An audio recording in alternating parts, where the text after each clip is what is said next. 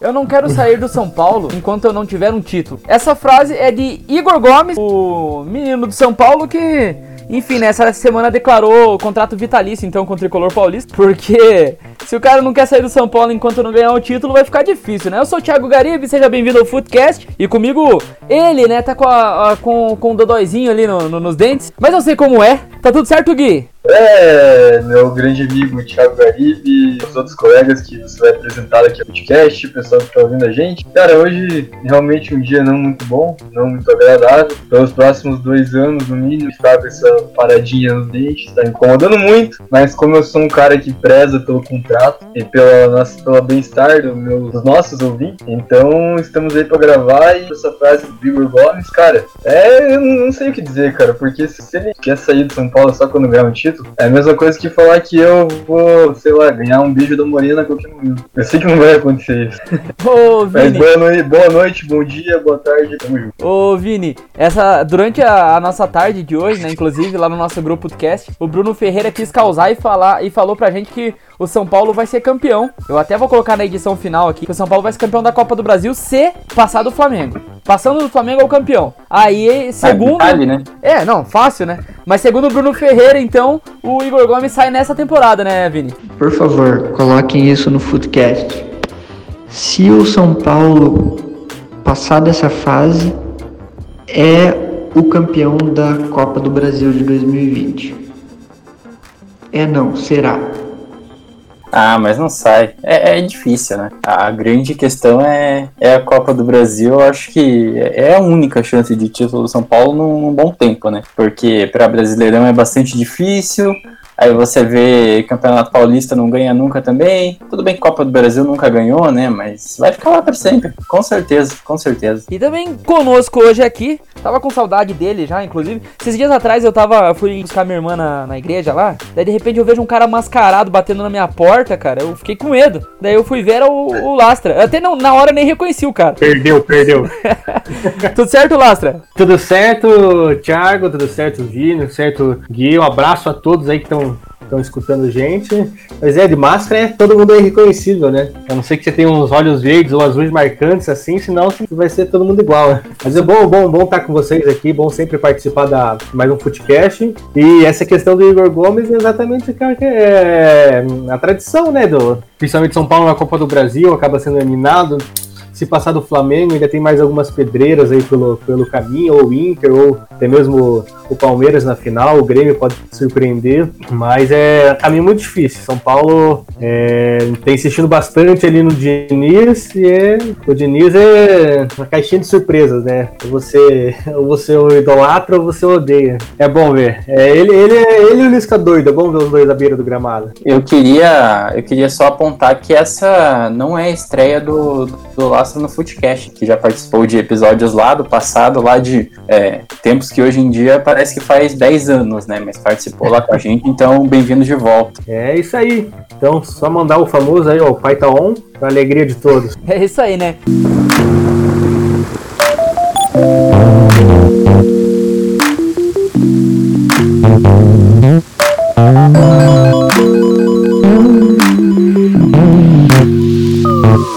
Começar então falando sobre Copa do Brasil, que é o assunto da semana, né? O que aconteceu aí na semana que a gente está gravando. A gente teve os jogos de volta. O, único jogo que não aconteceu na semana foi o Fortaleza e São Paulo, ou São Paulo e Fortaleza, porque o jogo de volta foi no Morumbi. E aí a gente vai falar um pouco dos confrontos que aconteceram e projetar as quartas de final da Copa do Brasil. E aí dentro disso, né, é, na projeção das quartas de final, me lembro de outra frase que o nosso glorioso Bruno Ferreira manda, que ele fala assim, que são confrontos de times grandes contra pequenos. Aí Flamengo e São Paulo, queria saber quem que é o grande e quem que é o pequeno na opinião dele. Ele não falou, não deixou explícito. Todos os, os confrontos é de time grande contra time pequeno, né?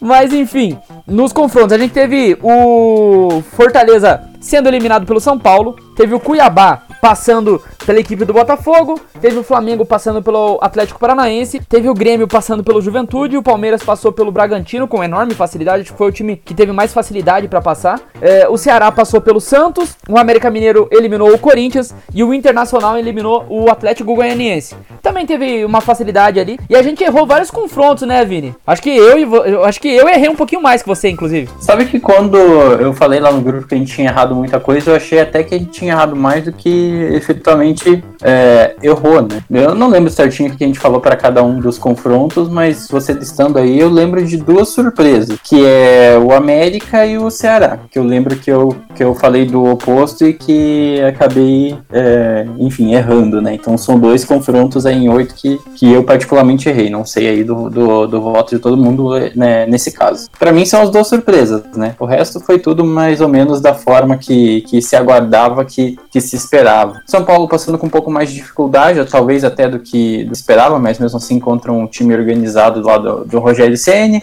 Cuiabá a gente já falava, né, que, que estava um time organizado na Série B, o Inter passou com tranquilidade, aí a surpresa do Ceará. Flamengo passou também com tranquilidade. Aí o América se aproveitou de um Corinthians que ainda não se acertou, o Palmeiras com muita tranquilidade, o Grêmio jogando o suficiente também para passar. Não com tanta tranquilidade assim nesse sentido, não jogando bem, digamos assim, mas jogando o suficiente. Eu errei o do Fortaleza, eu achava que o Fortaleza passaria pelo São Paulo, e quase foi, né? Foi pros pênaltis. É... Não, e assim, é, é, esse confronto. E quantos pênaltis? Exatamente. Não, e nesse confronto eu lembro que, se não me engano, o jogo foi no domingo, né? E daí eu lembro que eu tava vendo Sim. ali, São Paulo abriu 2 a 0 já tava acabando o jogo. Eu até falei pro meu pai na, naquele momento, nossa, parece que o Diniz se acertou, né? E esqueci do jogo. Depois eu fui ver, tinha ido pros pênaltis e o Diniz quase entregou a rapadura. e aí você vê depois, uma semana depois, São Paulo Lanús, São Paulo faz 3 a 2 Opa, parece que o Diniz se acertou, né? Daí me entrega aí a rapadura. Acontece depois o que acontece. É isso aí. Eu, eu errei o, o Corinthians, porque eu achava que, apesar de tá muito mal, eu achava que o Corinthians passaria. E o Botafogo, a mesma situação também, achava, tá muito mal. Mas, pô, Cuiabá é Série B, vai passar. Quais você errou aí, Gui? Cara, das que eu me lembro, confesso que tem algumas que eu. Ah, eu lembro que eu falei que o Santos ia passar do Ceará, o Palmeiras pro Bragantino, Grêmio passar pelo Juventude, Inter pelo Atlético Goianiense, Fortaleza e São Paulo eu tinha postado no São Paulo. E pra mim as duas, o Flamengo passar pelo Atlético. E as duas que é, que a gente meio que discordou alguns, né? Que era o Cuiabá no Botafogo, eu, eu até havia falado que pra mim, eu, eu banquei, banquei né, na ocasião, na verdade, o Cuiabá eliminando o Botafogo, acho que não, não chega a ser muita surpresa pela campanha que o Cuiabá vem fazendo na Série B, como você falou bem já, e o Botafogo, que a gente sabe que é o Botafogo, né, um time que não passa confiança nenhuma, e o Corinthians América eu realmente não lembro, cara, se eu tinha falado que o América ia passar, o Corinthians, eu realmente vou ter que voltar lá no episódio, porque eu não me lembro, com a minha memória de 80 82 anos, eu não lembro. Mas não chega a ser muita surpresa também, eu acho, porque, pelo menos pra mim, né? Porque assim, a gente sabe que o Corinthians é um time que não passa também muita confiança, é um time estável pra caramba. E o América, o Lisca tá doido, né, cara? E vem fazendo campanha bem legal na Série B. Tanto que, curiosamente, o Cuiabá e o América líder, é, vice-líder colocado da, da, terceira, da segunda divisão. E duas equipes que pra mim vão estar na Série A. Né? E agora, só que agora na próxima fase também pegam pedreiras, né? Acho que já fizeram mais que a obrigação. E mas assim, conseguiram uma, uma, uma campanha boa, né? O América Mineiro que a gente que ia chegar nas quartas de final, o América seria o time de Minas Gerais na, na, Copa do Brasil. Então, assim, acho que foi essa surpresa, né? Pra mim, o Ceará ter eliminado o Santos foi uma surpresa, né? Acho que essa, essa eu acabei errando, vocês acho que acabaram errando. E, mas o Ceará tá jogando futebol bem bom. E o Santos a gente sabe que é o Marinho, né? Então, quando o Marinho não consegue jogar muito bem, o Santos dificuldades. E eles acabaram perdendo e perderam a chance de ter um clássico aí contra o Palmeiras na próxima fase. Mas acho que é grande jogo da Copa do Brasil na próxima rodada, nessa quarta de final, sem dúvida, é Flamengo e São Paulo, né? O São Paulo, ou o Flamengo, perdão, vai tentar fazer aquela revanche contra o São Paulo, né? No último final de semana, acabaram perdendo de 5 a 1 no Maracanã. Então eu tô curioso pra ver esse jogo. acho que Grêmio e Inter devem passar as dificuldades e o Palmeiras deve passar pelo Ceará. É, Fábio Lastra Júnior, você não tava no nosso programa, né? Que a gente acabou fazendo as previsões, mas dá pra você trazer pra gente o que você viu de surpresa, pelo menos nessa, nesses confrontos de oitavas de final. Daí a gente vai poder abrir os nossos palpites para as quartas de final. Olha, eu eu acho que não teve muita, muita, muita surpresa, é, principalmente porque se você pegar os confrontos, os times da, da Série B, que no caso é, passaram ali, você vai ver que eles pegaram times da Série A que estavam numa, numa instabilidade ali. Então isso acaba equilibrando um pouquinho os confrontos, isso acaba dando uma, uma outra dinâmica no jogo, né? Tempo do América, do Cuiabá ali, que tá surpreendendo a todos ali. É, eu acho que o único, o único que ficava que tava mais para uma indefinição seria o Fortaleza e São Paulo ali, que foi é, São Paulo versus Rogério Ceni, então um confronto que estava tava bem interessante de se ver. Eu acho que até mesmo o Santos e Ceará, é, pela condição do que foi o primeiro jogo, é, falta de alguns jogadores do Santos, então é, é quando o Santos perde principais jogadores, exemplo do Soteu, do Marinho, é, Marinho e alguns jogadores ali no meio, acaba, acaba, acaba se perdendo um pouquinho durante o jogo. Então já, já dava para notar algo que não estava muito legal no Santos. Tanto que o Marinho retornou no, no, no, segundo jogo, mas aquele negócio veio no, no, susto ali e acabou não rendendo muito. Mas eu acho que os principais jogos que, que dava para mais incerteza seria realmente esse do jogo do São Paulo e Fortaleza e do, do Santos e Ceará. É, até na, nas previsões eu via como o confronto mais desigual o Palmeiras e Bragantino pelos momentos. Da, e daí nesse, nesse meio tempo o Palmeiras acabou passando por uma crise ali que perdeu alguma sequência. Mas logo na saída do Luxemburgo, o Palmeiras já melhorou e de fato provou, né, que tecnicamente é bem superior ao time do Bragantino, né? É, e o Bragantino, se você pegar o Bragantino, a questão aí de até metade do Campeonato Paulista, todo mundo falando, meu, o Bragantino, o Bragabu, vai, vai dar trabalho pra caramba na Série A, o Bragantino vai... E, só que já na metade aí do Campeonato Paulista acabou, acabou mostrando uma outra cara e que veio trazendo aí pra, pra Série A, então acabou já achando um lugar diferente na, na competição. Vamos falar então sobre os próximos confrontos, né? A gente começa falando sobre o grande confronto das quartas de final, que é Flamengo e São Paulo, o jogo de ida no Maracanã e o jogo de volta no Morumbi. É, começa você, Vini. Para você, quem passa e por quê? Justifique sua resposta. é, eu acho que, tendo o jogo que a gente viu há pouquíssimo tempo, não tem como dizer outra coisa, senão vai ser um confronto é, equilibrado. Bem que o confronto foi desequilibrado, né? Mas o Flamengo pode ter aí é, talvez o retorno de alguns jogadores também, e, enfim, pela própria característica e momento das duas equipes, é, eu acho que, que vai ser um jogo bastante em aberto. Eu não daria assim Dá pra dar o favoritismo pro Flamengo, mas não é nada muito cravado, assim, é 60 a 40, 60% de chance eu daria. É, nesse sentido, eu acho que, que é bem aberto, até porque eu vou trazer uma coisa que eu reparei é, dos jogos que, que eu até cobri, né, em relação ao Flamengo Atlético. É, eu, eu acho que essa saída de bola do Flamengo, ela tá muito arriscada, ela tá muito na louca. O Flamengo é um time que tenta sair com velocidade e que muitas vezes dá, dá errado mesmo, sabe? Então, eh, isso deixa o confronto também bastante em aberto. Se acontecer ali umas duas, três falhas do, da equipe do Flamengo, pode dar aí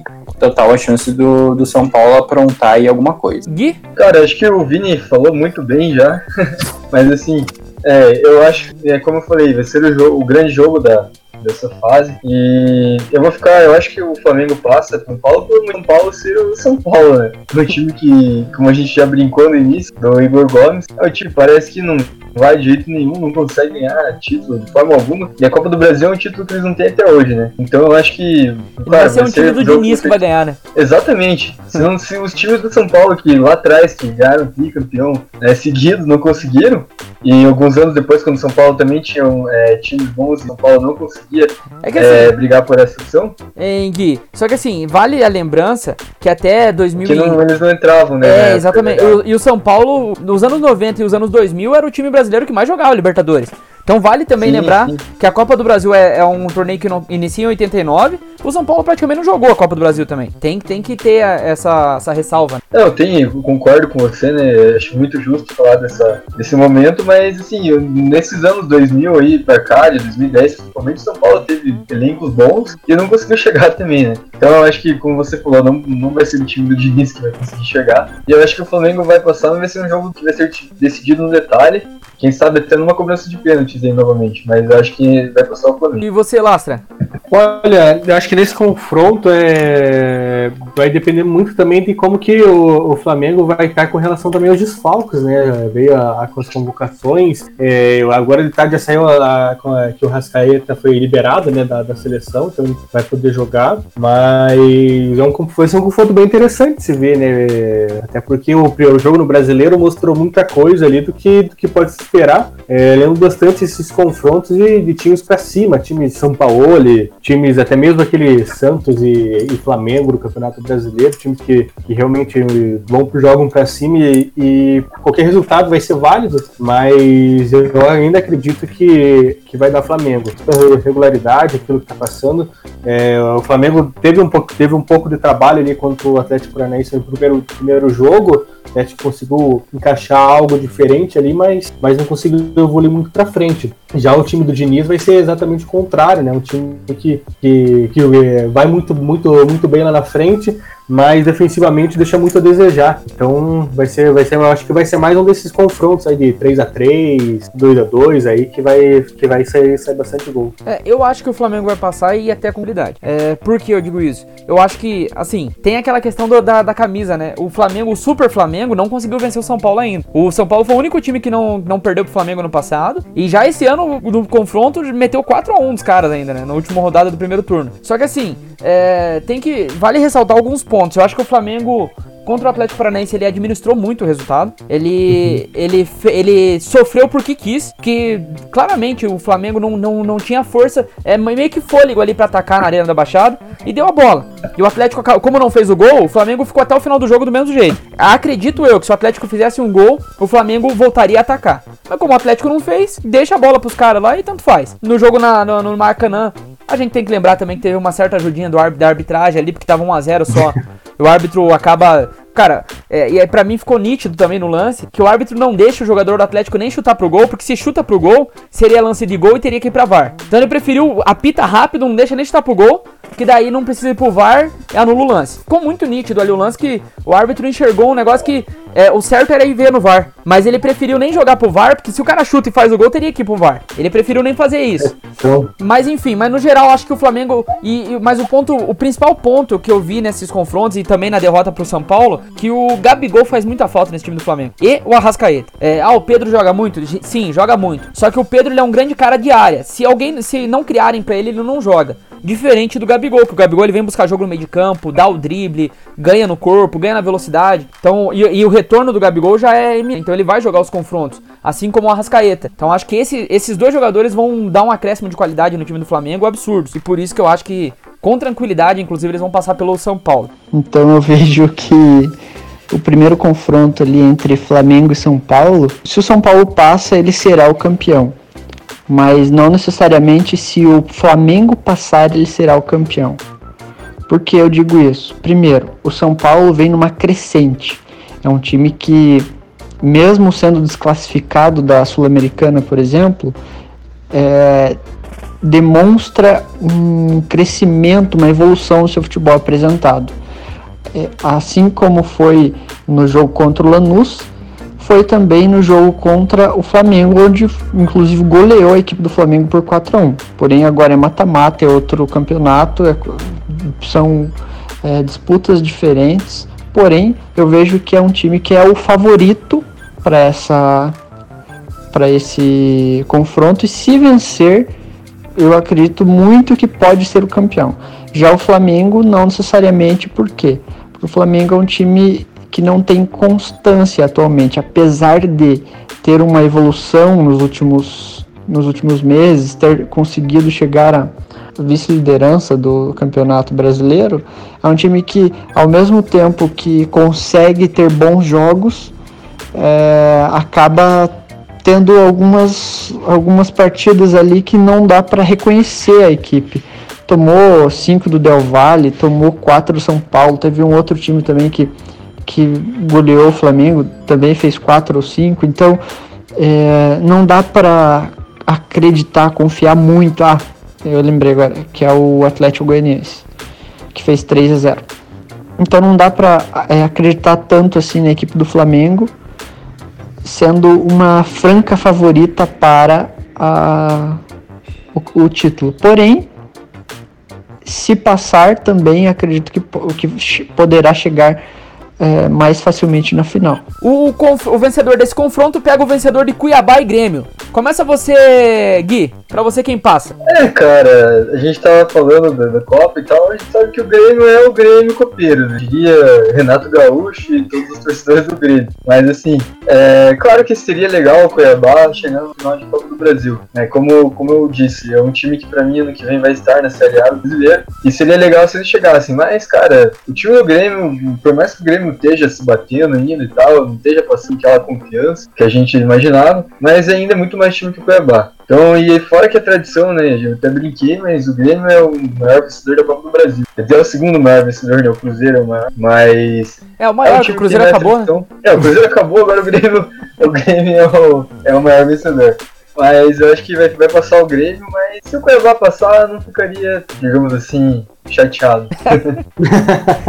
Vamos lá.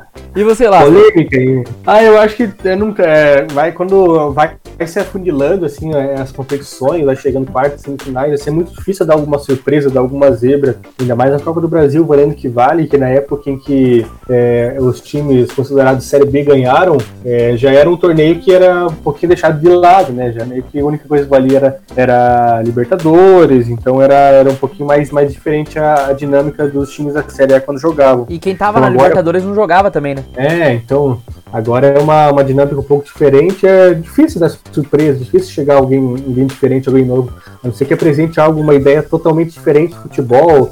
Talvez ali eu acredito que o América possa considerar mais trabalho que o próprio Cuiabá, porque no segundo jogo ali contra o Botafogo eu consegui assistir. E o Botafogo, sendo o Botafogo, deu. Nossa, só no fofo. É, realmente me faltou acertar o pé ali dentro do gol ali, porque se tivesse um atacante melhor ali, tinha metido vários. Mas, mas é muito difícil da, da, da Cuiabá. Acho que o Grêmio, o Grêmio leva essa e vai ser naquele estilo Renato Gaúcho. 1x0 aqui, um 0x0 lá, vai ser o jogo o suficiente para vencer, assim como foi o contra o Juventude. Concorda, Vini? Concordo, eu acho que, é, até fazendo um gancho com o que o Astra falou, o, o Grêmio é um time que não vem fazendo boas atuações, né? Grandes atuações. É aquela equipe que geralmente joga o suficiente. Foi assim na Libertadores, foi o suficiente para classificar em primeiro, inclusive nos Grenais. Jogou o suficiente para ganhar os Grenais e agora então enfrenta é, um adversário como o Cuiabá. É um confronto até muito clássico do time que é tecnicamente inferior, mas tem um jogo mais acertado, contra um time que é tecnicamente superior, mas que ainda não encontrou aquele seu futebol da temporada. É, mas nesse caso aí, nesse, nesse tipo de duelo, eu vou concordar aí com os meus amigos e, e dizer que, que o Grêmio tem sim um favoritismo, mas sempre deixando aquela ressalva que o Cuiabá não, não vai deixar fácil, não. Não vai deixar fácil e pode ser que fique aí pros, pros detalhes para decidir quem passa para a próxima fase. Ó, eu fico com que o Grêmio passa e também com certa tranquilidade. Eu acho que o- a tranquilidade técnica do Flamengo é maior que a do Grêmio contra o Cuiabá. É, os confrontos. Mas eu digo a tranquilidade porque o Grêmio até agora, todas as passou com tranquilidade. E claro, ele levou sorte que todas as decisões até agora ele pegou times inferiores.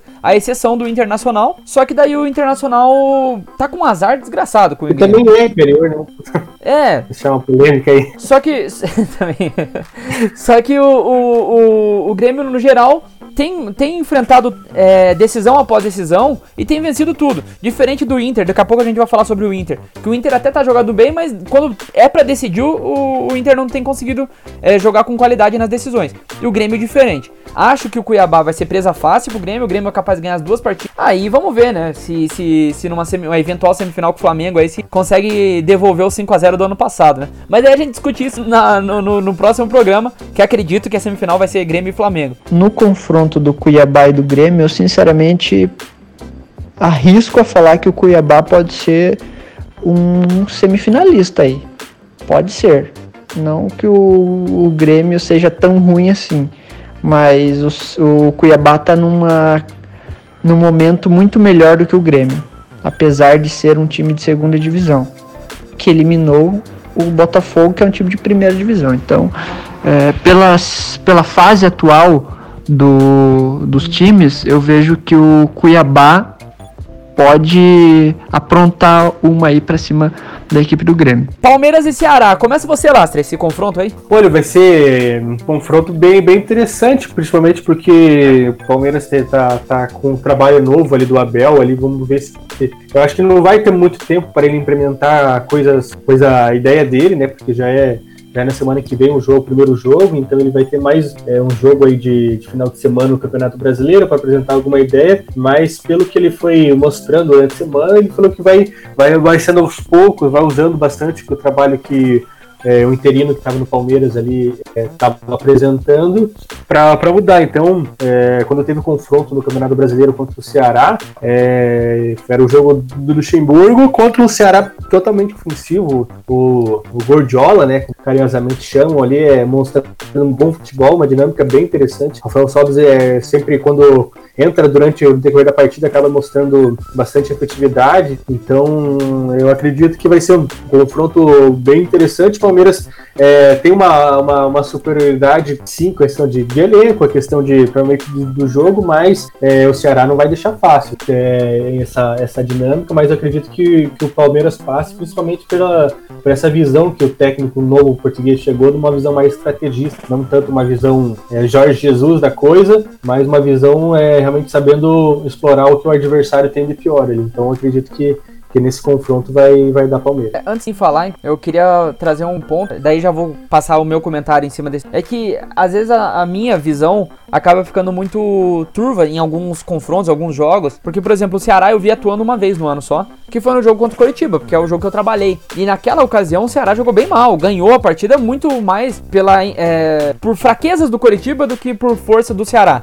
O Coritiba perdeu inúmeros gols embaixo de trave e o Ceará achou os dois gols no geral no jogo. É, e já o Palmeiras eu também, só que o Palmeiras eu vi mais jogos, né? Mas se fosse levar em consideração só o confronto com o Coritiba, foi o péssimo, né? O jogo do, do Palmeiras. Mas. É... Eu acho que. Pode falar. É, trazendo a questão desse negócio do Ceará, é justamente pela, pela característica que o, que o, que o, que o Guto põe no time, né? Uma característica muito é, também ali Fernando de Lias, desse futebol mais com a bola, futebol mais ofensivo, mas que, que quando você tem um time que não tem uma qualidade técnica de domínio de bola, de passe tão grande, se acaba tendo mais erros do que acerto, né? Então, é, quando acerta, ele acaba, acaba indo bem, mas é, é, é muito instável. Né? E daí, quanto, quanto ao Palmeiras, eu não vi ainda o Palmeiras jogar depois do Luxemburgo ter caído. Eu vi que melhorou em questão de resultado, mas eu não vi ainda se o futebol de fato melhorou. Eu vi muita gente comentando sobre o Rony, que melhorou bastante e tal. O Felipe Melo foi puxado pro meio de campo agora, né? Deixou de ser zagueiro e tal. Mas enfim, trazendo tudo isso, eu acredito que o Palmeiras passe, mas eu acho que esse é o jogo mais perigoso pro time grande, de todos os, os confrontos. Porque o Ceará é um time, como decide em casa,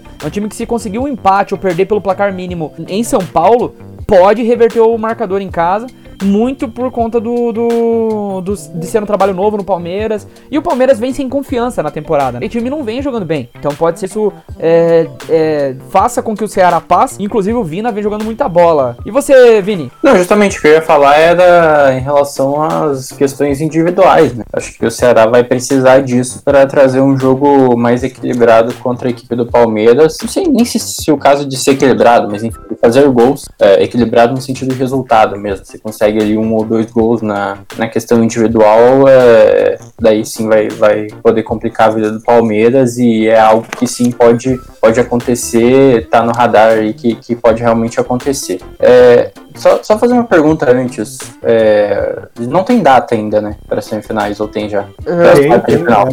nas quartas tem, é, é, semana que vem e na outra já. Semana que vem já? Tá. Uhum, é. não, é só a questão. São dois pontos principais para mim, essa individualidade que eu falei. E a segunda é justamente o trabalho que vai conseguir implementar o Abel na, até esse jogo, né? Por isso que eu perguntei da data. É, então o prazo ele é bastante curto. Dentro do que o Palmeiras consegue mostrar hoje de futebol, eu acho que dá para passar. É, sim, é um confronto muito difícil. Eu acho que não, não tem Quer dizer, eu ia falar que não tem confronto fácil, mas capaz de vir um aí pela frente. Mas é, até agora não tem nenhum confronto fácil. Acho que para o Palmeiras também não vai ser fácil. Guilherme Almeida? Então, acho que fácil não vai ser também. É, mas sei lá, é, eu acho que o Palmeiras vai passar pelo Ceará. Né, o Ceará tem se falado muito bem. Tem um time bem encaixado, treinado por um grande treinador, né, o Guardiola Ferreira. O Vina jogando muita bola mesmo. Acho que é a melhor temporada da, da carreira dele, talvez. Claro que ano passado ele já tinha tido alguma certa irregularidade no Atlético Mineiro, no Bahia, quando ele jogou ele também foi bem, mas ele tá realmente acima da média esse ano, tá nesses jogos. E só que, cara, mesmo assim, eu acho que ainda é pouco. O Ceará tem alguns bons jogadores, né? Tem o Fernando Praz, que a gente sabe muito bem dele. Tem o Fernando Sobral, que é um bom jogador também. É, o, o Greg falou sobre o único jogo dele que o Ceará mesmo, foi contra o Curitiba, eu também vi esse jogo. E teve mais um ou outro jogo do Ceará, assim, não, não dá pra, pra eu falar muito, muito reparado assim, do time. É, eu cheguei a ver com é, Ceará e Santos na quarta-feira também, agora pela Copa do Brasil. Mas time por time, o Palmeiras é melhor, né? E agora tem o técnico português aí, que tá todo mundo na expectativa pra ver o trabalho dele. Mas eu acho que no final das contas a qualidade técnica e a experiência vai, vai acabar contando. E eu acho que o Palmeiras vai vencer, mas não facilidade. Claro que o fato do Ceará decidir em casa pode ser um fator decisivo aí pro Ceará. Mas eu acho que vai passar o Palmeiras. O confronto entre o Palmeiras e o Ceará é obviamente que o Palmeiras é o favorito, porém é um time que tá acabou de chegar o técnico, então não sabemos nada desse técnico, é sabemos o que o time apresentou durante o ano, que foi nada, e não sabemos se o técnico vai conseguir colocar o time para trabalhar, se vai ter produtividade. Então, é, é, o Palmeiras passa, das, passa para semi, acredito eu, mas não é um favorito ao título.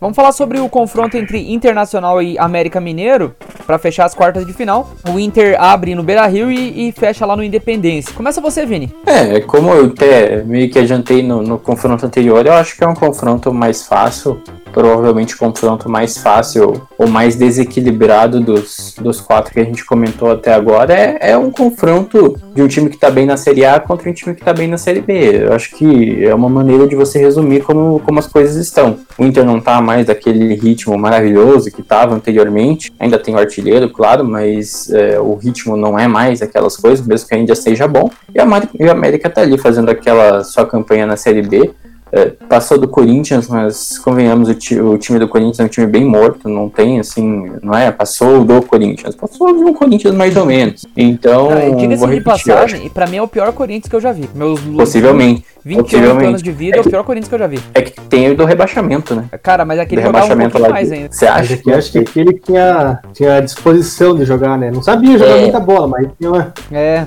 Ali você juntar Matheus Vital, Luan, juntar uma galerinha no meio de campo, não dá uma perna pra correr. Exatamente. É verdade, é verdade. Então é, é, não é aquela glória de ter passado do Corinthians. Então eu acho que são dois times é, que estão até realmente acertados, mas a qualidade técnica e a camisa tem tudo para falar mais alto e quando você tem um confronto de 180 minutos é, é muito tempo para um time é, como a América, tecnicamente falando, é muito tempo para um time segurar uma equipe como o Internacional. Talvez se fosse um jogo só seria algo mais difícil de prever, mas em dois jogos eu acho que eu acho que vai dar Inter com uma certa tranquilidade. É, Gui, para você? É, eu acho que vai passar o Inter, mas como eu falei, né? Claro que o América ter eliminado o Corinthians tem a sua virtude, obviamente, mas como vocês falaram, é um time do Corinthians. Eu não acho que é o pior time do Corinthians que eu vi, porque acho que o 2007 ainda é o pior, falando, é, como é que eu posso dizer, tecnicamente falando. Mas se a gente for ver os jogadores de agora, o time do Corinthians é muito melhor, né? Mas enfim, a gente não vai entrar no mérito da falta de vontade ou não, essas coisas, porque senão tá vai chegando o Gemerson, muito... cara. Chegando o Gemerson. É, o Gemerson é um bom, bom zagueiro, inclusive, e gosto bastante dele. Mas, cara, eu acho que vai, vai passar o Inter. É, eu, eu, não vejo, assim, o Inter do, desses quatro que a gente colocou pra passar, Grêmio, Inter, é, Flamengo e Palmeiras. Pra mim, o Inter é o menos favorito pra ganhar essa Copa do Brasil, eu diria. Eu acho que o Inter, na verdade, além de ter um time meio limitado, digamos assim, opções, ainda perde os seus bons jogadores por lesão, né? Já tiveram o Guerreiro, o, o Saravia lá e mais o Bosquilha, né? Que se machucaram, a mesma lesão, os três, inclusive, e acabaram ficando, vão ficar fora até o ano que vem. Então acho o que. O Galhardo já retornou já? Oi? O Galhardo já retornou? Não, o Galhardo, eu acho que. Putz, não, ele jogou o último jogo, né? Ele jogou o último jogo. Jogou? É. Eu, peraí, desculpa, corta essa parte que eu realmente não sabia. Não, não tem problema. Não, mas eu, eu tô perguntando porque eu também não sei. Não, ele jogou, é. o Galhardo jogou o jogo contra o Atlético Goianiense agora. Eliminaram o Goianiense. É que ele saiu machucado com lesão no final, mas não sei se ah, foi tá, grave. É, daí. Então, mas enfim, é, eu acho que o Inter passa pelo América. O América, bom time, mas é aquilo, né? Acho que já cumpriu seu papel também. O América entre tentar eliminar o Inter na, nas, nas quartas de final e conseguir, digamos assim, brigar pelo acesso, acho que o América deveria focar mais, digamos assim, carimbar de vez o acesso para a primeira divisão. Mas lembrando que em 2017 o América foi campeão da Série B em cima do Inter, né? Então a gente não pode esquecer disso. não serve pra nada esse dado irrelevante que eu trouxe. Mas eu acho que o Inter passa pela América. Serve pros gremistas zoar o Inter, né? Que não são campeão de tudo mais, né? Exatamente. Nunca vou conseguir ser de tudo, né? Graças a, a essa patinada desse. É só cair de novo, ué. Ah, mas aí vai demorar pro Inter cair de volta. Acho, acho que nunca vai acontecer. Ah, quando tem o primeiro, eu sempre chamo o segundo. tem, tem muito torcedor no Brasil aí que sabe disso, né, cara? Fala aí, Lastra, sobre esse confronto. Ah, eu acho que é nessa mesma dinâmica, assim, vai afunilando, assim, o Inter também já tá numa, uma- numa, numa crescente boa ali na Copa do Bra- na- no Brasileiro, vai ter, não me engano, agora co- contra o Curitiba, vai ter alguns confrontos mais, um pouquinho mais, mais, mais tranquilos e não vai poder dar uma, dar uma focada mais na Copa do Brasil. E eu acredito que, que passe, assim, dessa, dessa, desse América Mineiro do, do Lisca doido, vai ser, mas vai ser, vai ser vendido caro, assim, pode ser que é, o Lisca apronte o crime, assim, se aprontar não vai ser nenhuma surpresa, né? Porque é um time é, que sabe explorar bem a, a defesa adversária, algumas falhas que, que possam acontecer, mas tudo vai depender da sequência do, do time que vai estar pronto ali no. É, na semana que vem do, do Internacional, porque é, dessa série de desfalques, é, vem o Galhardo vai e volta. tá- neste jogo contra o Curitiba ele não vai jogar, né? Ele tá, tá suspenso. Então, é, eu acredito que o Inter passa, sim, é, mas vai ser, vai ser vendido caro, assim. O América Mineiro vai, vai, vai dar trabalho ali. Até porque a força ofensiva do Inter tá concentrada, assim, ali em, em poucos jogadores ali. São poucos jogadores que estão marcando muitos gols. Então, acaba dependendo muito de um único cara que dê o, o time, o time não vai pra frente. Então, vai ser interessante esse confronto. É, eu acho interessante, eu também acho que o, o América teve dificuldade pra passar pelo Corinthians. Então, É. ele vai, é, vai pegar o Internacional, que é um dos líderes do campeonato. É o atual líder, né? Na verdade, se o, se o São Paulo ganhar os jogos que tem em falta, pode passar. Mas também, se o São Paulo ganhar os jogos que tem em falta, são três. E o São Paulo é o time menos confiável do Brasil. Porque ele consegue olhar o Flamengo e perde pro Lanterna. É, o Internacional é um time forte tecnicamente, só que eu também acho que o Internacional treme em decisões. Ou tem tremido nessa temporada. Só que ainda não é uma grande decisão, porque é o América. Acredito que, inclusive, o Palmeiras levou uma certa sorte de cair na, na chave do Inter. Porque se passar pelo Ceará, na hora de pegar o Inter, o Inter vai dar aquela tremelicada e o Palmeiras tá com, com o caminho aberto pra ir pra final. É minha opinião, claro, né? É, eu acho que tem que ver também, é, porque vai estar entrando as oitavas da Libertadores, né? Então vai É. ser vai ser semana, é, confronto, porque, por exemplo, a Copa do Brasil vai ser agora e na próxima. São duas semanas seguidas de Copa do Brasil e depois Libertadores. Então vai ser é, essa dinâmica de jogos de meio de semana. Assim, vai ser. E é que eu acho que o que vai acabar definindo, assim, você conseguindo manter é, uma regularidade do time, conseguindo manter os jogadores ali em alto nível, é, descansado assim, para os jogos de mata-mata, vai ser, vai ser essencial para poder ter um desempenho bom ali. E até sobre isso, né, Pra encerrar esse assunto, quem vai se beneficiar bastante e tem que saber se beneficiar é o Atlético Mineiro no Brasileirão, porque essa é a hora que os times, apesar que o São Paulo, São Paulo ainda tem a Copa do Brasil, né? Mas o Atlético Mineiro no Brasileirão só tem o Brasileirão, tá ali no, no, no bolo de cima, no primeiro pelotão, e essa é a hora de se aproveitar, né? Do, do, do Palmeiras, do Flamengo, do São Paulo, é, do Internacional, que vão estar disputando as outras coisas. E é hora do, do, do, do Atlético Mineiro desgarrar. Inclusive, contratou o Vargas, né? Essa, essa- é, hoje foi fechado o Vargas. E é uma excelente contratação, né? Já no último confronto entre América e Inter, é, facilmente tem o seu favorito, que é o, o Internacional, enquanto o América é um time que tá jogando bem a Série B, que tá sendo bem treinado pelo Lisca, mas eu não vejo como um, um time que tenha qualquer tipo de chance de passar para a próxima fase. Vídeo o último confronto com o Corinthians, que foi um jogo horrível e passou ali, na minha opinião, com um pênalti mal marcado pelo árbitro, onde é, ganhou esse gol, né? E conseguiu avançar para a próxima fase. Mas é, nesse confronto, a minha opinião é Inter, na é, Inter é, classificado.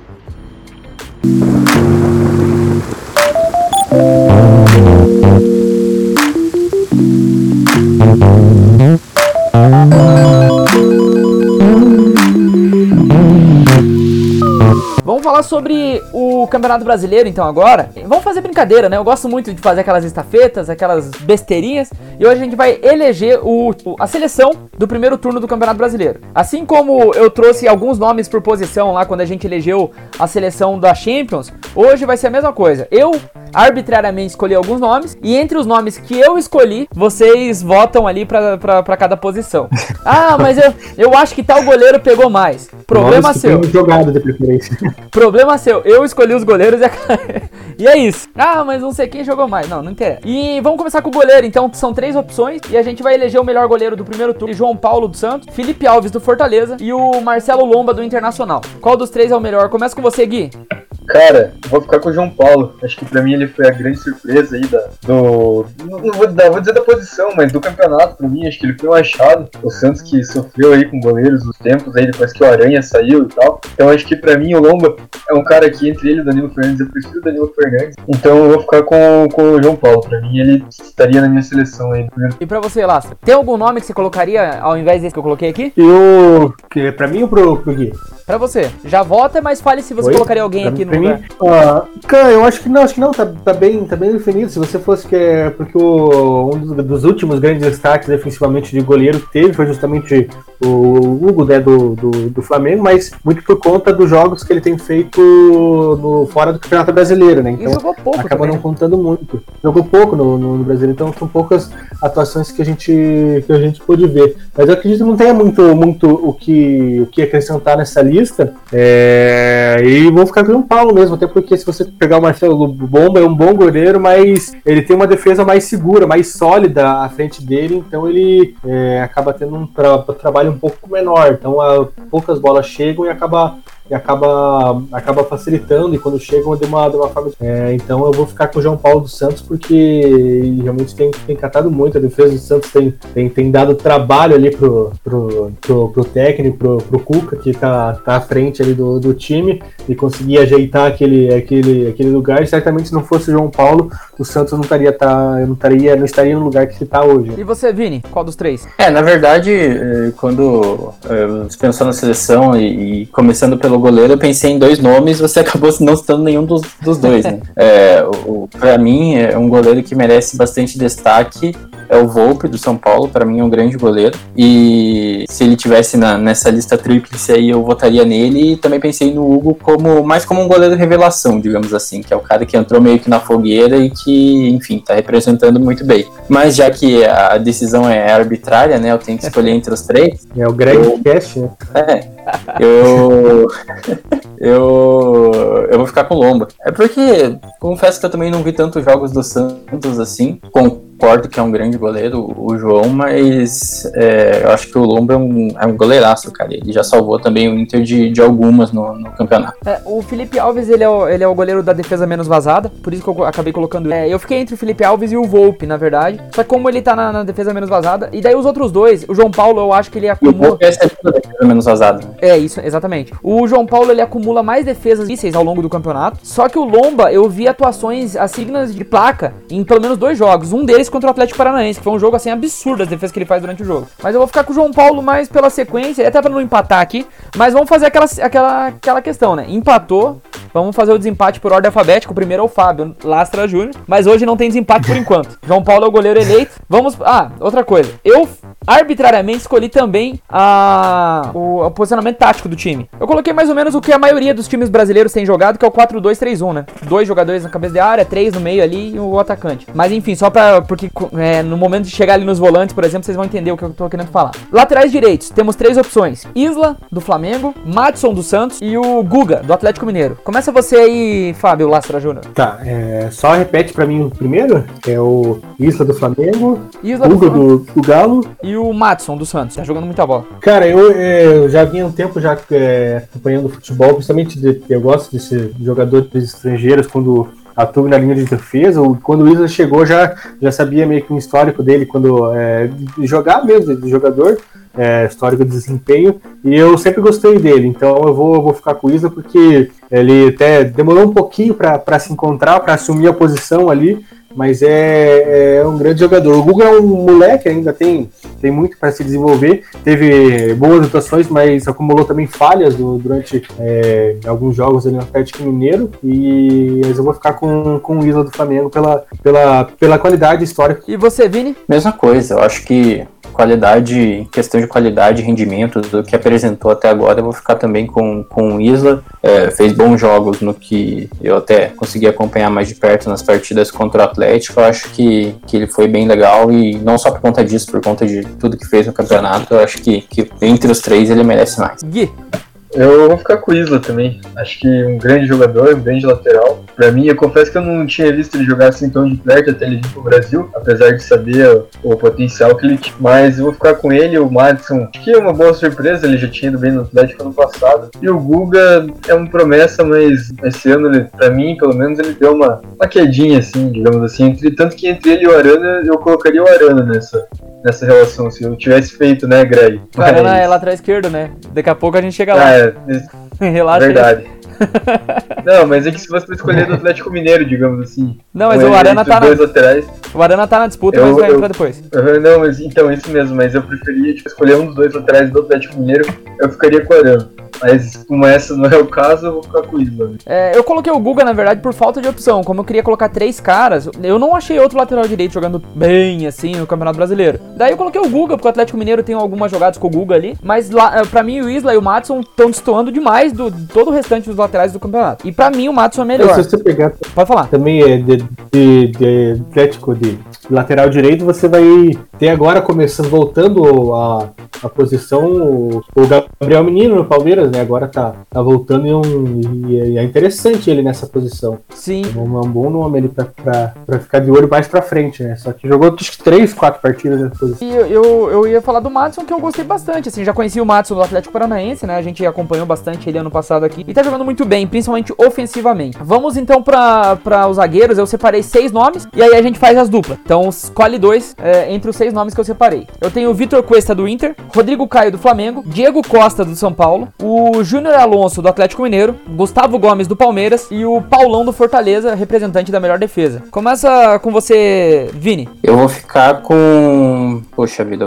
para escolher dois é, é até um pouco mais complicado, mas eu vou ficar com o Diego Costa e com o Júnior Alonso. Você, Lastra. Tá mutado, tá mutado. Eu vou ficar com o Gustavo Gomes do, do Palmeiras pela até primeiro os dois primeiros terços ali do campeonato brasileiro que ele fez foi é, o Palmeiras pegou várias rodadas com a melhor defesa do campeonato e ele é jogador que passa bastante segurança é, com os últimos jogos aí do Luxemburgo acabou ele não estava jogando, né, quando, quando o Luxemburgo acabou indo embora. É, eu vou ficar com ele e também por, por estar numa, numa defesa bem sólida, como melhor defesa do campeonato, eu vou ficar com o Paulão, que tá fazendo realmente aquele jogador que faz o arroz e o feijão e tá, tá rendendo isso, então acho que eu vou ficar com Gustavo Gomes e Paulão. Gui? Cara, eu vou fazer coro com o Vini. Pra mim, Júnior Alonso e Diego Costa. O Diego Costa, pra mim, é uma das, das surpresas do campeonato mesmo, na questão de revelação. E o Júnior Alonso, acho que é um dos jogadores mais regulares do Atlético Mineiro, sempre muito bem. Não conhecia ele também até ele vir aqui pro Brasil.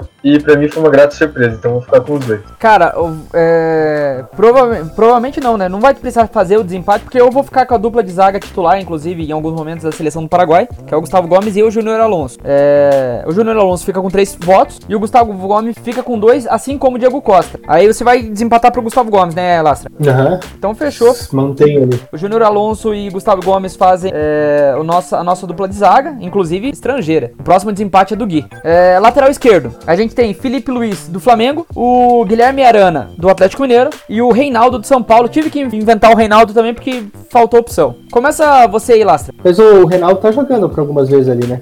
Não, ele tá jogando no lateral, mas eu digo de qualidade, qualidade. Ah, sim, tem o famoso chute do King Naldo ali que. Mas é, não tem, acho que aí não tem discussão, acho que é Guilherme Arana, ele tá desplando bastante de todo mundo ali. É, o Felipe Luiz até um, ele, ele tem bastante segurança, mas o Guilherme Arana ele cumpre mais essa função, é mais completo, então eu vou ficar com ele. Gui? Bom, eu já falei do meu xará antes, né? O Guilherme Arana. Pra mim, o melhor lateral esquerdo do, do Brasil, na atualidade. Pelo menos jogando aqui no Brasil, né? Diga aí, senão vai ficar, senão xingado de pouco. Mas, o Felipe Luiz, né? Chovendo uma olhada pro lado dele. E o King Naldo também, mas eu, pra mim foi, são três bons nomes. Mas o Arana tá acima dos outros dois, na minha opinião. Acompanha relatores, Vini? Acompanho, acompanho. Até porque o Felipe Luiz ele, ele tá indo bem, mas eu ainda acho que ele, que ele poderia entregar até eh, mais ainda em relação nossa temporada na equipe do Flamengo. É, e aí também, até pelo que você falou do, do Reinaldo, e concordo completamente, eu vou ficar com, com a Arana mesmo, senhor, senhor Aranha. Eu também vou ficar com ele. É bem as palavras do Lastra que ele tá destoando completamente. Eu acho que eles são perfeitos. Ele, entre os laterais, ainda na, na, direita, ainda eu acho que tem um pouquinho mais de disputa. O Isla ele é mais bola que o Madison, mas o Madison tá jogando bem e o Isla talvez não se adaptou completamente ainda. Mas aqui na esquerda não tem nem. Não tem, tá bem longe assim a diferença de um pro outro. Como a gente vai fazer o 4-2-3-1, então entre os volantes, separei seis nomes e vamos fazer a dupla de volantes também. Como foi feito é, dos, do, da zaga. Na verdade, na hora que tiver a linha de três, que vai ser um problema, que eu fiz nove nomes, vocês têm que separar um trio. Mas agora é só uma dupla entre os seis aqui. Gerson do Flamengo, Edenilson do Internacional, Dodge do Fluminense, Thiago Maia do Flamengo também, Patrick de Paula do Palmeiras e o Diego Pituca do Santos. Começa essa aqui, Lastra. Separa uma duplinha aqui. Olha, acho que primeiro, acho que o nome indiscutível é, é Gerson. Gerson, jogador que desde quando começou do Flamengo já estava super pronto, já, enfim, jogador realmente completo ali, eu gosto, gosto bastante do futebol dele. E, eu acredito que nesse sentido, se você pegar garotos jovens ali, que nem tem o Dodge, tem o Patrick de Paula, mas é, eu acredito que não, não, não, vai fugir muito ali, vai, vai se acabar sendo realmente jogadores do Flamengo, até porque tem mais nomes ali, estão mais nomes se destacando. Eu vou ficar com o Gerson e o Thiago Maia. Gui? Cara, essa eu discordar um pouco do, do Last. É, eu vou votar no, no Dodge, me escolher, acho que foi uma grata surpresa da temporada também. Pra mim, um dos jogadores mais regulares do Fluminense, tem uma campanha Quarto muito lugar. acima da média. Acho que ninguém imaginava que o Fluminense tá fazendo essa campanha, a gente tá fazendo. Então eu vou ficar com ele pela, pela regularidade, pela surpresa, que eu, eu gosto quando aparece esse jogador mesmo. O Gerson, concordo que dessa lista ele é o melhor, tecnicamente, discutível, mas acho que esse ano, comparado ao ano passado, ainda ele talvez um pouquinho abaixo, né? Não que seja abaixo da crítica e tal, mas eu não ficaria com ele por causa disso. E eu vou votar em duas, então eu vou ficar com dois caras jovens. O Patrick de Paula também, pra mim, é um cara que, que surgiu muito bem nesse ano. É um cara, um garoto que tem personalidade. Então, pra, pela questão da surpresa, o Dodge e o Patrick de Paula. Agora, Vini, você vai de Edenilson e Diego Pituca empata tudo. Não, tá doido. Eu eu vou ficar com o Gerson também, acho que é um nome já já dá para colocar na seleção, é, na nossa seleção, né, não na seleção seleção, que também daria um, um, debate aí, mas eu vou ficar com o meu segundo nome, cara, difícil, mas até para dar um, um, ponto diferente, eu vou colocar o Patrick de Paulo, acho que é um jogador jovem, um jogador que traz aí uma qualidade bastante grande na equipe é, do Palmeiras, em determinados momentos perde um pouco de espaço ali, mas é, quando, quando tá legal, quando tá funcionando bem, como é, às vezes a gente vê, eu acho que é um jogador bastante legal, que eu vou, vou deixar com minha escolha também. Eu vou ficar com o Dodge, é um, e vai igualar tudo aqui em, em votos. E vou ficar com o Thiago Maia, porque, é assim, tecnicamente, para mim, o melhor de todos é o Gerson. Só que, como a gente tá falando de desempenho do Brasileirão, acho que o Thiago Maia, disparado, tá jogando mais que o próprio Gerson, que é seu companheiro de Flamengo. E o Patrick de Paula, eu gosto muito do Patrick de Paula, mas eu acho que no Brasileirão em si, até por conta do, do, do, do da, do, da má campanha do Palmeiras em certo momento, o próprio Patrick de Paula acabou sofrendo. E o Dodge, é, cara, o que ele joga naquele meio de campo do Fluminense é um absurdo. Então por isso que eu fico o Dodge com o Thiago Maia, só que aí empatou. Todo mundo ficou com dois, dois votos. Todo mundo. É o Gui que desempata agora. Você vai continuar com os teus votos, então, Gui? Patrick de Paulo e o Dodge? Vou, vou ficar com o Dodge. E o Patrick pra de Paulo também? Acho que, é que é, o, empatou todo mundo, achei que o Gerson tinha ganhado. Também. Não, o Gerson ficou só com dois. Daí ficou hum, Gerson, você pode escolher dois aqui. Como você desempata, é tua, é tua onda. Não, vamos fazer o seguinte, acho que fica mais legal. Você desempata um e, e, o, e o próximo na lista desempataria o outro. Pode, pode ser, ser, assim? Pode ser, acho justo, acho justo. Então eu vou desempatar a favor do Dodge. É, o próximo na lista que, é coincidentemente, é o próprio Thiago Piadilho, né? Mas a próxima vai ser você agora, Vini. Nossa. tá, o Dodge do Flu e eu vou levar o Thiago Maia do Flamengo, então, junto comigo. E a gente vai agora fazer um trio de meio campista. Na linha, na nossa linha de frente ali. Eu vou falar nome pra caramba aqui. E vocês captem os nomes que vocês quiserem aí. São três. Então vou fazer uma linha de três. Aí você pode abrir quem você quiser na direita, na esquerda e centralizado. Do jeito que você quiser mas escolha três nomes: Claudinho do Bragantino, PP do Grêmio, Patrick do Inter, Gabriel Sara do São Paulo, Everton Ribeiro do Flamengo, Arrascaeta do Flamengo, Keno do Atlético Mineiro, Marinho do Santos e Nenê do Fluminense. Começa você, Vini. É, você falou. Você não falou o Vina, né? Não falei. Eu acabei tendo que tirar alguns, cara. O Vina foi um deles. Tá. É um cara que, que eu colocaria, mas tudo bem. Não, não é tão absurdo assim eu deixar de fora. Assim, entre o então, Vina e o Patrick, talvez poderia. A gente. A gente pode entrar num consenso que o Vina jogou mais que o Patrick, eu coloco ele aqui na lista no lugar do Patrick. Vocês querem? Eu acho que sim. Então beleza, então é o Vina e não é o Patrick do Inter, só pra ficar Beleza. Vina, Everton, Ribeiro, falta um aí. Agora eu já esqueci tudo. Lista de novo aí, fazendo favor. Vamos lá, Claudinho, PP, é, Gabriel Sara, Arrascaeta, Keno, Marinho e Nenê. Ah, Marinho. Marinho, Vina e, e o Everton Ribeiro. Seria então o Vina centralizado, o Everton Ribeiro na direita e o Marinho na esquerda.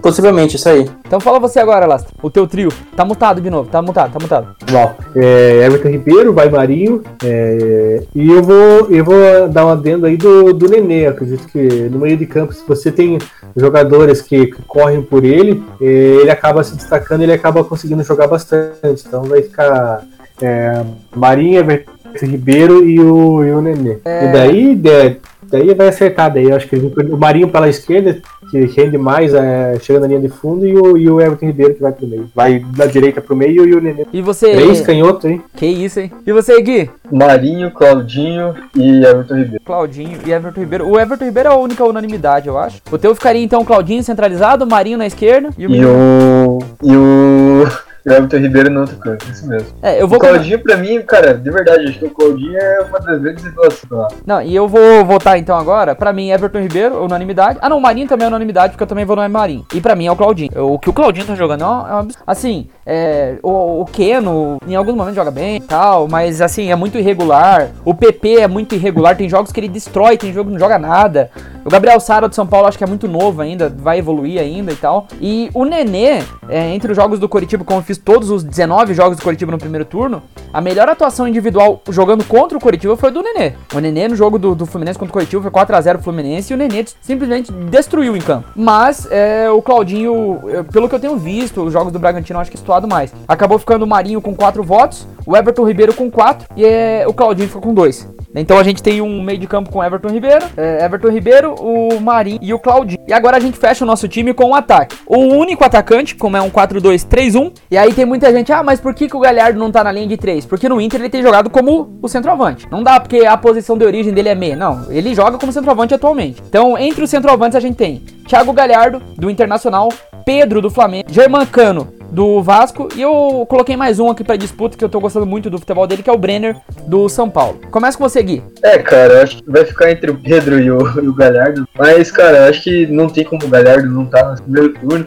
Acho que muito do que vocês falaram do Longa serve pra ele também. Se o Inter tá brigando nas cabeças, vai muito por causa do Galhardo. Pelos gols que ele tem feito, pelas atuações que ele tem tido. Que ele tem tido. Então, assim, acho que a campanha do Inter deve muito a ele. Então, pra mim, não teria como ele ficar fora, o cara que é o artilheiro do campeonato, ficar fora da seleção. Então, meu voto no Galhardo. E você, Vini? É, eu sou muito fã do Pedro. Eu acho que o Pedro é um cara que ele ainda vai ter muito espaço é, para crescer na- nessa equipe do Flamengo, dependendo, é claro, de como voltar o, o- o Gabriel, o Gabigol, e se ele voltar titular absoluto, ou se ele voltar, enfim, aos poucos, e depender da, da, da performance, claro, isso a gente não sabe como vai acontecer, mas eu acho que ele é um, é um jogador que tem potencial de, pro futuro, crescer talvez até mais que o Gabigol nessa equipe do Flamengo. Mas dito isso, ao mesmo tempo, não tem como deixar o Galhardo de fora. Eu acho que é, os números falam muito alto e se o, o Inter tá nessa posição que tá agora, também muito por conta do Galhardo, que fez aí vários gols. Eu acho que, vou repetir, eu acho que o Pedro é mais jogador que o Galhardo, mas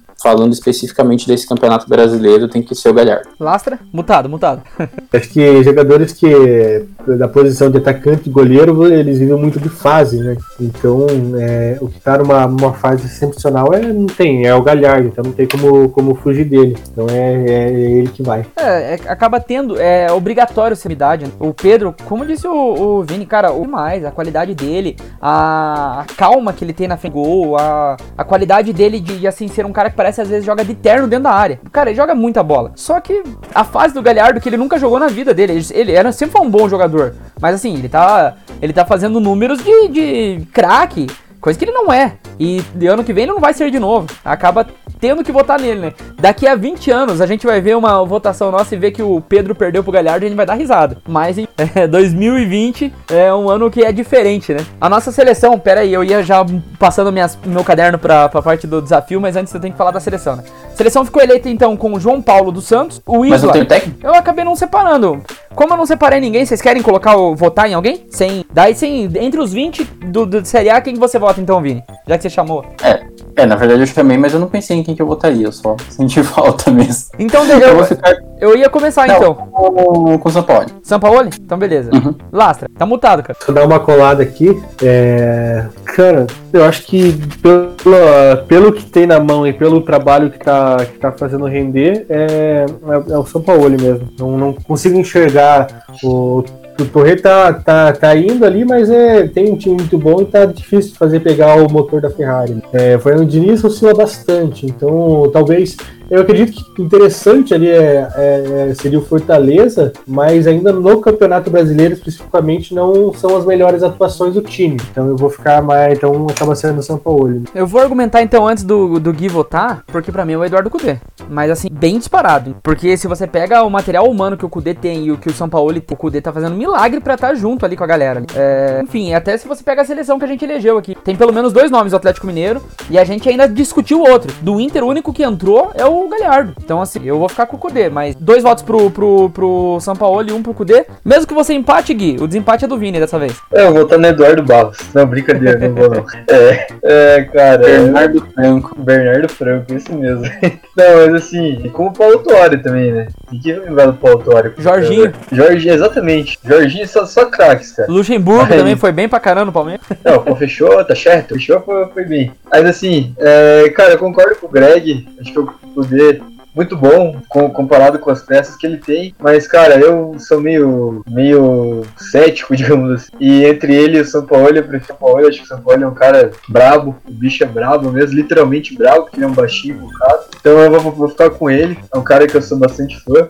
Desde o Santos ano passado já. E ele não vai conseguir ser campeão porque o Atlético Mineiro nasceu pra não servir, né? Mas ele, nessa seleção nossa, ele, pra mim, ele é o treinador. Então a nossa seleção ficou com o João Paulo, o goleiro do Santos, o Isla do Flamengo, lateral direito, a dupla de zaga Júnior Alonso Atlético Mineiro e o Gustavo Gomes do Palmeiras, a dupla de zaga da seleção do Paraguai, e o lateral esquerdo, o Guilherme Arana do Atlético Mineiro. A seleção do Paraguai que a gente tem considera uma seleção fraca, né? Mas no Campeonato Brasileiro, a dupla de zaga dos caras é a nossa dupla de zaga, por enquanto. Dodge do Fluminense e Thiago Maia fazem a dupla de volantes. O trio de meias, o Everton Ribeiro do Flamengo, o Marinho do Santos e o Claudinho do Bragantino. E o atacante é o Thiago Galhardo. Esse time seria comandado pelo Sampaoli. Esse é o da Série A do Campeonato Brasileiro do primeiro turno. Vamos pro nosso Esse jogaria Champions. é, Esse jogaria. é, se fosse no grupo do Atlético do, do Real Madrid, talvez passasse de fase, do jeito que tá a íngua aqui.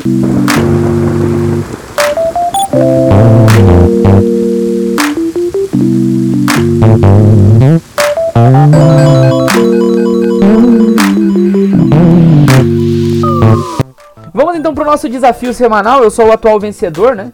É, a gente teve, tem- teve um probleminha ali no nosso é, programa anterior, mas eu venci. Eu tenho o Vini aqui de prova. O Gui não tava, mas o Vini tá de prova. Venceu, venceu. Inclusive fui eu que fiz o desafio, ele, ele acabou vencendo. Fala forte. Muita, muita tranquilidade. Foi, foi 8x1, né, o placar. 8x1 a 0. Cara, só porque o Vini fez o desafio não deu certo, cara. Só porque eu não tava, eu queria ter visto o desafio que o Vini fez. É sacanagem, sim. A gente, o, o desafio de hoje que eu separei é o seguinte, cara. Eu quero que vocês me mandem listas. E aí eu vou dar um tempo pra vocês. Eu vou dar um tempo até tranquilo de dois minutinhos pra cada lista. Eu vou dar uma premissa. E aí, por exemplo, vou falar jogadores que já fizeram gol no Brasileirão até agora. Não é o caso ainda da pergunta, mas só um exemplo. Aí vocês fazem uma lista de todos os jogadores que vocês lembrarem. Cada acerto ganha um ponto, só que cada nome errado da lista perde um ponto. Então vocês não podem simplesmente empilhar nome. Vocês têm que fazer uma listinha ali razoável. Vocês vão ter dois minutos pra me mandar ali no WhatsApp mesmo.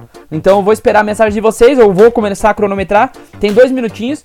Peço, por favor, que vocês não vão pesquisar o que eu tô pedindo aqui. Que dois minutinhos dá tempo de pesquisar aí, né? Mas eu conto com a. Eu, eu conto com a honestidade de vocês.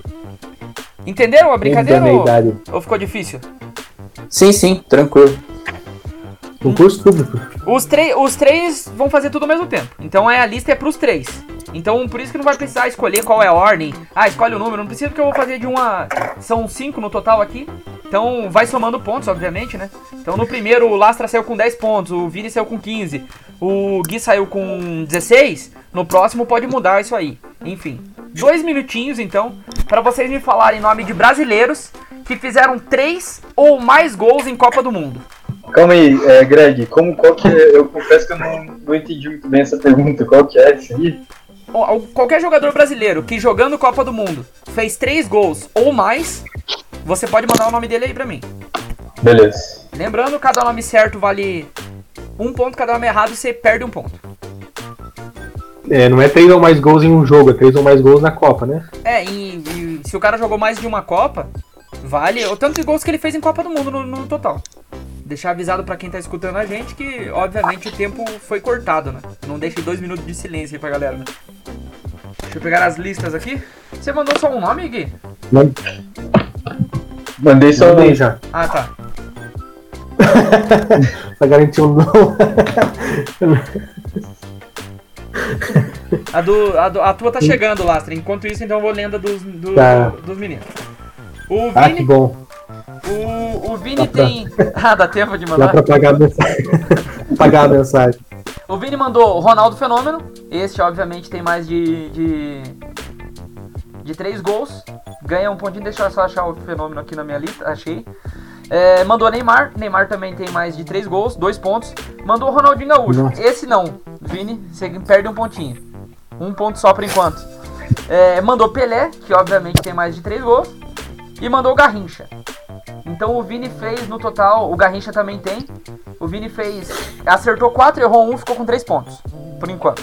Cara, na real que agora que antes de você falar, eu achei que era um nome só, por isso que eu só mandei um, mas enfim, tá. É, Parabéns. não, eu só, bom, Dois minutos pra mandar só um nome, cara. Por isso que eu mandei um só.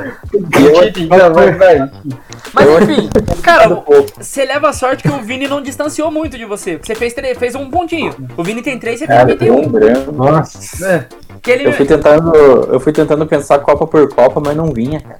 E ele mandou um que você não Ah, mandou, eu fui-. Eu peguei um de cada, de cada, de cada título e daí foi acrescentando. Ele mandou um que você não mandou, Vini, que é o Romário. Um pontinho pro Gui. Agora vamos lá pro Lastra, então. O Lastra tem o Ronaldo Fenômeno. Fez ponto, o Romário também, dois pontos. Pelé, três pontos. Garrincha, quatro. Ronaldinho Gaúcho, cinco. Não, Ronaldinho Gaúcho perdeu, né? É três. Não, perdeu. 3. O Zico foi pra 4 de novo. Bebeto foi pra 5. Falcão foi pra 6. Rivaldo foi pra 7. E o Coutinho não tem mais, então você fica com 6 pontos. O Coutinho é o Felipe Coutinho, né? Como- Não, não, o Coutinho é da. do trio, Coutinho Pelé e Pepe? Então, esse também não. Ele nem, nem Não? não? Não, chegou a jogar a Copa naquela época. Era Garrincha ali Ah. na posição dele, né? Ah, É, é, mas aqui o Garrincha ele entrou depois, ele entrou só na, na outra, né? No, no 62, né? Não, 58 jogou. A partir do momento que o É. Pelé vira titular, o Garrincha entra junto com ele no time. Aham. Então ficou nessa primeira brincadeira, 6 pro Lastra, 1 pro Gui e 3 pro Vini. Vamos pra próxima, dois minutinhos pra vocês me responderem. Jogadores que atuaram, estiveram em campo na final da Copa do Mundo de 2018. Dois minutinhos. Façam a lista de vocês aí. 18 aqui. Nossa, pior que eu só lembro de quem ganhou a Copa, não lembro de quem jogou a final. Esse vai. 5, 4, 3, 2, 1. Enviem, por favor. Foi. Nossa. vamos começar com a do Vini, então, que o Vini foi, foi mandando primeiro. E eu já vou corrigindo aqui. Ele mandou Modric, um ponto. Mandou Mbappé, dois pontos. Llori, três pontos. Rakitic, quatro pontos. Griezmann, cinco pontos. Olivier Giroud, seis pontos. Kanté, sete pontos. O Kimpembe não jogou, Vini. Então você volta para os seis pontos. O Varane, você vai para 7 pontos novamente porque ele jogou. O Pavar jogou também 8 pontos. E o Vida, da equipe da Croácia, também jogou. Então você fez 9 pontinhos nesse aqui, Vini. Você foi, Vida. você foi pra 12 pontos no total agora. E agora vamos para o time do Lastra Júnior. Com Mbappé, tava lá. Griezmann também 2. Varane também 3. Lohri também 4. Pavar também 5. Giroud 6. Pogba 7. Kanté 8, Modric 9, Kovacic 10 e o Rakitic 11. Com os 11 pontos, O Lastra não errou nenhum e acertou os 11, ele vai pra 20 e... pra 20. Pra 17, desculpa aí. Foi mal aí, galera. Tô roubando pro Lastra. É... E vamos pegar o do, do Gui. O Gui também mandou uma lista grande aqui. Mbappé tá certo, Kovacic também, Perisic também e Giroud também. É, Lloris, Varane, Mandzukic, Griezmann, Pogba, Kanté, Rakitic, Modric e Vida. Então, 1, 2, Nossa. 3, 4, 5, 6, Todos? 7, 8, Sei. 9, 10, 11, 12, 13. Fez 13 pontinhos o game. Acertou Ó. tudo. Recupero. Recuperou. tá no jogo de novo. Nessa Cara, se eu não tivesse sido burro, né? Mas como eu sou burro, então. Não, mas ainda dá, hein? Porque faltam 3, né? O Lastra tem 17 pontos, o Gui tem 14 e o Vini tem 12. E agora eu quero saber os técnicos campeões com equipes brasileiras é, na Libertadores. Todos os times brasileiros, quem eram os técnicos? Valendo. 5, 4, 3, 2, 1. Mandem lá, por favor. Eu gostei que o, o Vini mandou um ali na Bacia das Almas. Nossa. Porque o, Ressuscitou alguém? não, é que o Vini ele vai mandando nome por nome. Não, ele- vocês mandam a lista completa, né? E daí o. O, o, Tá chegando. o último dele vocês vão dar- Vou começar com o Vini, então vocês vão ver qual que é o último dele. Que. que é, é o mais, é o é o mais difícil de esquecer e quase que ele já esqueceu. Vamos lá, Renato Gaúcho tá certo, um ponto. Murici Ramalho tá certo, o Cuca também e o Tele Santana também, quatro pontos. Felipão, Abelão, Celso Rotti, é, tá tudo certo. Uf. Só que o Luxemburgo tá errado, o Luxemburgo nunca, nunca ganhou. Então Mandou eu. perde um pontinho pro Luxa. É, Valdir, Luxa é só rei dos paulistas. então. é, Valdir Espinosa ganhou mais uma e o Jorge Jesus, que foi o último dele. Ganhou oito pontinhos ali. Que é o, ele quase esqueceu o Jorge Jesus. Com os oito É, pontos. então. Diga. Não, só pra deixar claro, eu escrevi ali que, que eu cancelei que eu escrevi na pressa, porque na minha cabeça eram só os técnicos brasileiros de time brasileiro, mas se o Jorge Jesus conta, então conta. Esquece Não. que eu falei depois. Não, é, é técnicos campeões pelos times brasileiros, né? Então, Tá. qualquer que fosse. Então, quantos que eu fiz? Fez oito pontinhos, foi pra 20. Vamos pegar o do Lastra aqui. O Lastra mandou o Jesus, foi o primeiro que ele lembrou. Felipão, Tele Santana e Renato. Abelão, Murici e Cuca. Sete pontinhos. É, foi pra 23. O Lastra. Não, minto, Não, 24. Isso. 24, 20 pro Vini. E o Gui, vamos ver quantos que o Gui fez agora, né? Ele mandou o Tite. Vocês esqueceram o Tite? Nossa. Murici Ramalho. Só que ele mandou o Nelsinho Batista, que não foi campeão. Aí eu tenho que tirar um. Nelsinho aqui, cara? Cara, Só que ele mandou o Abelão, tá certo, Abelão. Tele Santana e Renato Gaúcho fez quatro. Cuca. Emerson Leão não foi campeão. É, então tira um ponto. Luxemburgo foi. Antônio Lopes foi. E o Lisca não, doido, você tá de Luxemburgo sacanagem. É, Luxemburgo Luxemburgo não. não. Tá certo, Luxemburgo não, só Ah, Lopes. cara. Eu esqueci do Jorge Jesus e do Felipão, cara. O Lisca doido foi campeão da Libertadores, não lembrava, não? Pera aí, pera aí, deixa eu recontar, porque eu, eu acabei contando o Luxemburgo que tava errado. Ó, Tite tá certo, o Murici tá certo. Só que o Nelsinho anula o Murici. Daí o Abel tá certo. O Tele também, Renato Gaúcho também e o Cuca também. Só que daí o Leão anula um, o Luxemburgo anula outro, o Antônio Lopes tá certo e o, Lu, o Lisca anula mais um. Então no total você fez três pontos só aqui. Você errou muita coisa. Lamentável. Então, depois dessa rodada, o Gui tem 17, o Vini tem 20 e o Lasser tem 24. Faltam duas rodadas. E na, na, Mita. na próxima rodada eu quero saber jogadores que foram artilheiros de campeonato brasileiro nos pontos corridos.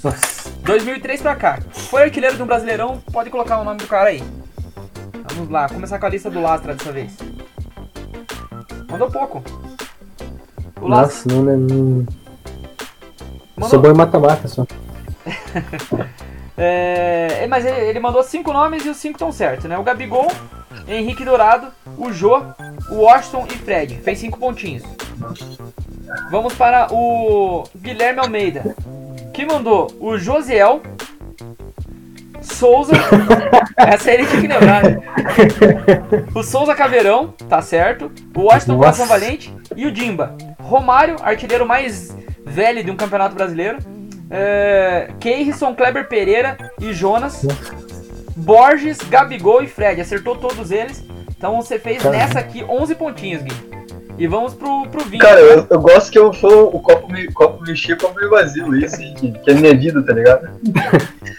O Vini também acertou todo mundo, né? Mas mandou poucos nomes também. Mandou o Borges, tá certo? Gabigol, Washington, Coração Valente. O, eu vou considerar o, o Josiel certo. Ele escreveu Gesiel, mas é- é- a gente sabe o que ele queria falar. E o E não foi erro de digitação. O real eu achei que era Gesiel. Os 5 pontos então do Lastra, ele foi pra 29. Os 5 pontos do Vini, ele foi pra 25. E os 11 do Gui, ele foi pra 28. Então na última rodada, a gente tem 29 pro Lastra, 28 pro Gui e 25 pro Vini. Cara, tá tudo embolado. E até porque a última rodada, eu coloquei um negócio aqui pros desesperados. Perdido por pouco, perdido por muito. Que eu acho que vocês não vão ter ideia da maioria das coisas aqui, mas vocês vão ter que falar. Então, arrisquem perder pontos mesmo. Porque eu quero que vocês falem pra mim, em dois minutinhos, os anos que o Real Madrid levantou a taça do Campeonato Espanhol. Meu Deus, tá de brincadeira, cara. Ah, o cara tá de sacanagem com a gente. Qual que é? Mas é. Mas Mas assim, precisa, peraí, precisa colocar, tipo- ano, É, tipo, tem que mandar, tipo. Não, coloca o ano que lá. levantou a taça. Então, por exemplo, vocês sabem que 2020 levantou a taça, então 2020, não é 19 20. Ah, beleza, beleza. Nossa. Nossa, eu fui kamikaze 100%. Faltam 20 segundos. É, o, o Lastra foi na segurança aqui, já até me mandou já. É, eu tô em último, né? Tem que arriscar mais. 5, 4, 3, 2, 1. Envia aí, Gui, por favor. Só falta o seu. Fechou. Então vamos lá, vou ler primeiro os números, não vou nem corrigir se tá certo ou tá errado. Por enquanto, tá? Começar Fui nos com Galácticos e, no... e no- e nas últimas 500. os do, os, do, os do Vini. Ele mandou 50, 51, 52, 53, 54, 55, 56, 57, Se eu, se eu quiser, é mais fácil eu falar como é que foi a minha, entre aspas, lógica. Fala então. Eu mandei de 50 até 70 todos os anos. Aí de 90 a 95 e de 2010, aí 2010, 11, 12, 13, 15, 16 e 19. Se vira aí pra contar.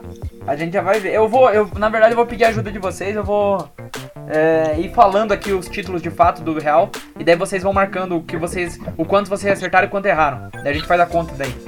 Fica mais fácil. O Lastra mandou que ganhou em 2000, 2001, 2002, 2017 e 2019. Só lembrando que o título atual conta 2020, tá? Que eu até falei, eu falei pra vocês, levantou a taça 2020. e, e o Lastra, e, e, desculpa, e o Gui mandou 82. Nossa, o Gui, ah tá, eu achei que tava em ordem aqui, Gui. O Gui mandou vários no- anos, então vou, vou ler. Aleatório. 2020, 1986, 2014, 56, 48, 17, 2000, 97, 76, 83, 2002, 2018, 42, 2030, é, 1930, 1975, 2013, 16 e 1982. Então vamos fazer o seguinte, eu vou lendo os, os anos aqui e vocês, por favor, vão marcando pra mim quais vocês acertaram e quais erraram, pode ser? Pra me ajudar. É, Também, tipo, é tipo Mega Sena mesmo, né? É eu falei. Foi, pro foi pra sorte total. Ainda mais que tá tudo embolado. Eu, eu, eu tava pensando nesse, em fazer essa aqui de números. Mas conta ponto negativo? Conta ponto negativo, errou ponto negativo. Por isso que você foi, você foi na segurança, né, cara? Mas assim, quando eu, eu- Eu vou de 25 pra 3. Não, e quando eu fiz essa aqui, eu tava pensando o seguinte: Cara, alguém vai estar muito abaixo e essa pessoa vai arriscar tudo. E o cara que tá lá em cima vai, tipo, mandar dois, dois anos. Só que o caso é que você não tá tão abaixo assim, né, Vini? Mas perdido por 4 de diferença, perdido por 20, né? Exatamente. Então vamos lá então. Primeiro título foi 32. Alguém marcou 32? Vai anotando aí pra mim, por favor. Bingo, né? Ah, mas assim, só número notem dele. caso vocês acertaram ou erraram, né? E eu vou falar na ordem cronológica. Se eu passei um ano que vocês tinham colocado e não, eu não falei, quer dizer que vocês, vocês erraram. Daí já anotem pra mim que vocês erraram esses anos aí. Foi lá. 32 ganhou, 33 ganhou. Daí passaram-se 21 anos pra ganhar de novo, só em 1954. Então, 54, 55, 57, 58. Passa três aninhos e ganha de novo. Já deu um. 61, Peraí, diga. peraí, volta ali no 50. Quanto que foi no 50 mesmo? 54, 55, 57 e 58. Cara, eu não acredito. Você falou 54, 5, 7, 8. Adivinha qual que eu coloquei? 9. Incrível, cara. 56. É o único que não ganhou, cara. Ah, cara, é inacreditável, velho. É, Sério, é inacreditável. década de 60. 61, 62, 63, 64, 65, 67, 68, 69. Nossa, o Vini pontou pra caramba nessa aqui, cara. Nossa. Nossa, ele vai ganhar demais. Eu não vou fazer nenhum. Vai. Aí vamos. Ah, eu acertei, eu acertei 8 nessa década, errei 10 só na década passada. É, também tem isso. Vamos para os anos 70 agora. 72, 75, É 76, isso aqui. 78, 79 e fecha com 80. A década dos anos Peraí, é, é, você pode repetir, por favor, essa? 7, 75, 76? 72, 75, 76, 78 e 79 e 80. Vamos para os anos 80. É, 86, é, tem o ano 80, fecha, redondo, né, que eu já tinha falado antes. 86, 87, que não é nem do Flamengo nem do esporte, é do Real Madrid. 88, 89 e 1990. Beleza? Anotados? Vamos para os anos 90. Ganhou em 95, ganhou em 97 e só esses dois na década de 90. 95 e 97? Exatamente. Aí vamos para os anos 2000 pra cá. Ganhou em 2001, ganhou em 2003, ganhou em 2007, 2008, 2012, 17 e 2020. Esses são os anos que o Real Madrid levantou a taça de La Liga. Droga. Mandem pra mim pra, qua- quantos vocês acertaram e quantos erraram, só pra eu poder. Três erros e dois acertos. Nossa, menos um lá. Diminuiu. o, o Vini. Nossa, o Vini errou também mais que acertou. Ele mandou 15 certos e foram 19 errados. Então ficou com menos 4. Agora o Gui vai depender do Gui, né? Porque o Lastra, então, na pontuação geral, como ficou com menos 1, foi pra 28. Empatou com o Gui. Se o Gui fez ponto positivo, ele ganhou. Nossa.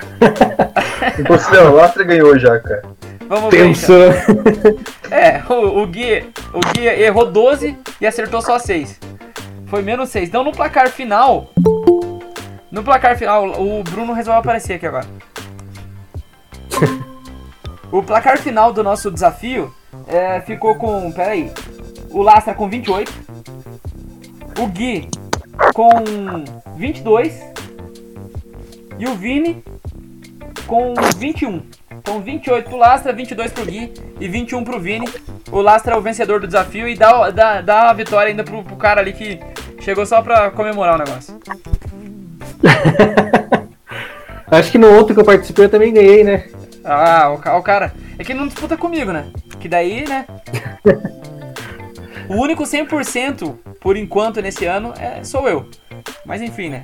A, a- Cara, o que.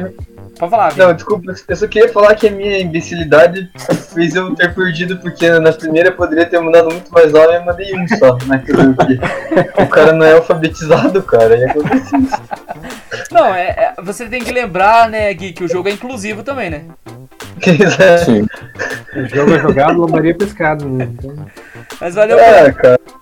E o pior é que teve uma outra vez que eu fiz isso também num desafio, que, é, que eu mandei uma coisa, só acho que o Bruno tinha feito, nem lembro, mas eu gosto dessas armadas, cara. Eu perco pra meus próprios erros, isso que eu me dá minha raiva. Pode- poderia, né? Mas o teu, o teu centroavante não conversa com o teu ponta, né?